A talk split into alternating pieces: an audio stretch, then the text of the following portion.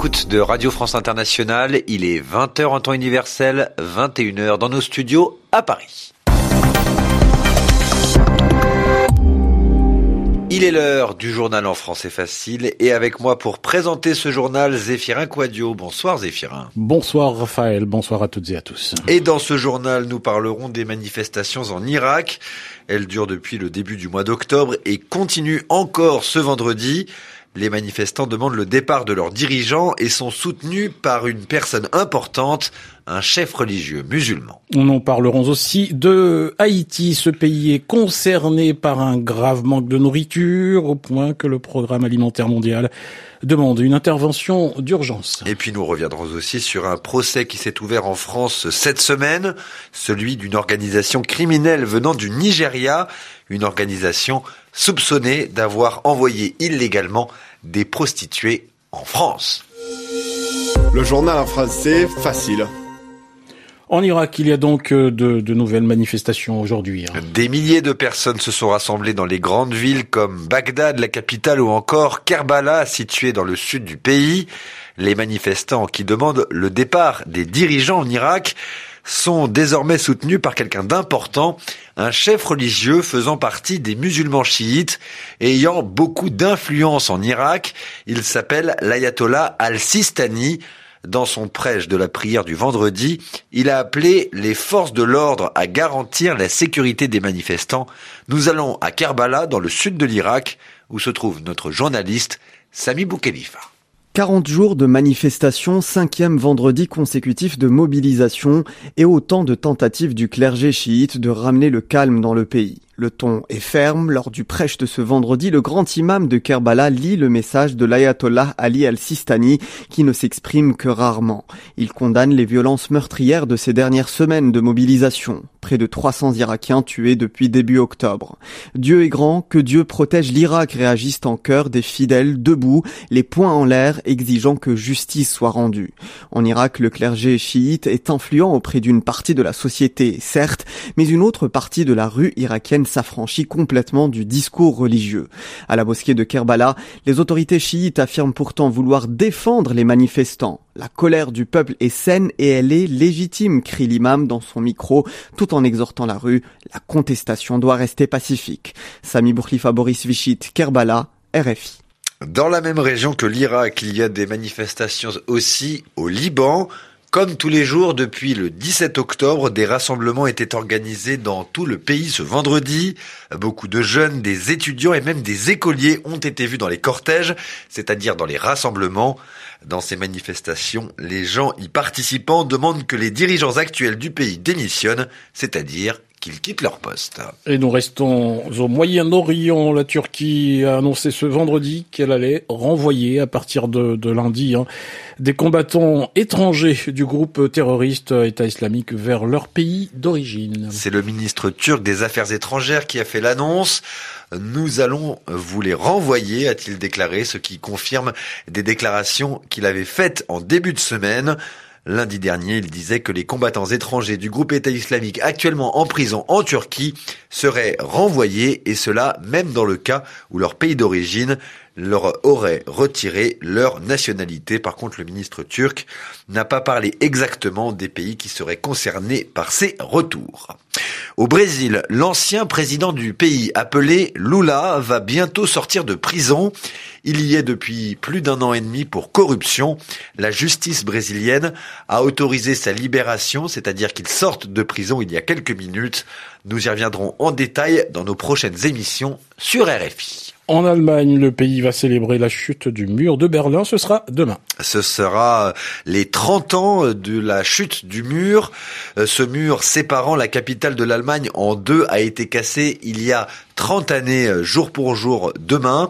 À l'époque, le pays, l'Allemagne était séparé. L'Ouest était sous influence des États-Unis tandis que l'Est était sous l'influence de l'URSS, un pays communiste qui n'existe plus et devenu aujourd'hui la Russie.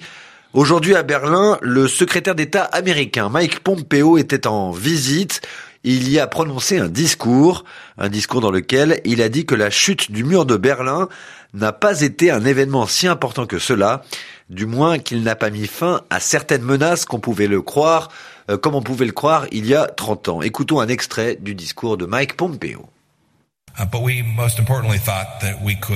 Nous pensions que nous pourrions détourner nos ressources des alliances de nos armées et tout ce qui avait pu sécuriser la liberté. Nous étions dans l'erreur. Nous nous sommes trompés sur la nature du parcours que de nombreux pays pourraient suivre. Aujourd'hui, la Russie, dirigée par un ancien officier du KGB en poste à Dresde, envahit ses voisins et massacre des opposants politiques. Il supprime l'indépendance de l'Église orthodoxe en Ukraine. Au moment même où nous parlons, les autorités russes ont recours à des raids politiques et à des actes de torture contre des Tartares de Crimée et des Ukrainiens opposés à l'agression russe.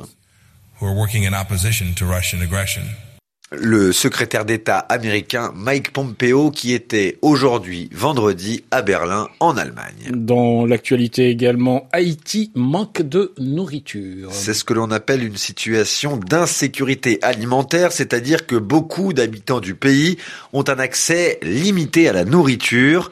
C'est le cas pour une personne sur trois en Haïti. Le chiffre a été calculé par le Programme alimentaire mondial. Ce programme estime qu'il faut de l'aide rapidement, sinon la situation sera encore plus grave dans les prochaines semaines. Les détails de Jérémy Lanche, notre journaliste qui est à Genève en Suisse. 3,7 millions de Haïtiens sur une population de 11 millions qui ne savent pas toujours comment ils vont se nourrir. Depuis un an, l'insécurité alimentaire dans les zones rurales d'Haïti a augmenté de 15%. La faute à une économie à genoux, la baisse de la production agricole et les troubles socio-économiques qui paralysent le pays depuis plus de deux mois. À cause de l'insécurité, l'aide humanitaire parvient au compte-gouttes. C'est ce qu'explique le porte-parole du Programme alimentaire mondial, Hervé Vérosol. Le programme alimentaire scolaire du PAM a été gravement touché. De nombreuses livraisons dans les écoles ont été été pas annulés, mais ont été reportés euh, jusqu'au moment où la situation sécuritaire est, meilleure. Cela touche certaines des communautés les plus vulnérables en Haïti, qui comptaient vraiment sur cette assistance pour les familles, puisque les repas distribués à l'école pour les plus pauvres sont souvent le, le repas principal des enfants. Dans le détail, 850 000 personnes vivent dans l'insécurité alimentaire à Port-au-Prince, dont 200 000 en situation d'urgence. Parmi les zones les plus touchées, les quartiers les plus vulnérables de Cité-Soleil dans la capitale et le sud du département du Nord-Ouest. Si rien n'est fait pour améliorer la situation, le nombre de personnes ayant besoin d'une aide alimentaire passera de 3,7 millions à plus de 4 millions avant 6 mois. Jérémy Lanche, Genève, RFI. En France maintenant, la suite du procès de 23 personnes. 23 personnes soupçonnées d'être impliquées dans un vaste réseau de prostitution de femmes venues du Nigeria. La prostitution, c'est quand une femme ou un homme vend des services sexuels. Cependant, dans le cas de ce procès, cela a probablement été forcé. Ce procès a lieu à Lyon, dans le sud-est de la France. Il s'est ouvert mercredi cette semaine. L'audience d'aujourd'hui, de vendredi, a permis de savoir comment le réseau, c'est-à-dire l'organisation en charge d'envoyer des prostituées du Nigeria vers la France, fonctionnait, et ce grâce à un témoignage très important. Pierre Olivier est notre journaliste qui suit le procès à Lyon. En écoutant cette jeune femme de 28 ans au visage juvénile raconter son histoire à la barre, on saisit toute la perversité de cette organisation. Cynthia explique d'abord qu'en novembre 2015, elle est approchée dans son village du sud du Nigeria par un membre du réseau. Elle voulait poursuivre ses études, dit-elle, mais son père, qui trouvait cela trop coûteux, a décidé qu'elle partirait en France. Après être passée par la Libye et avoir traversé la Méditerranée, elle est forcée de vendre son corps à Lyon pour rembourser sa dette de voyage de 30 000 euros.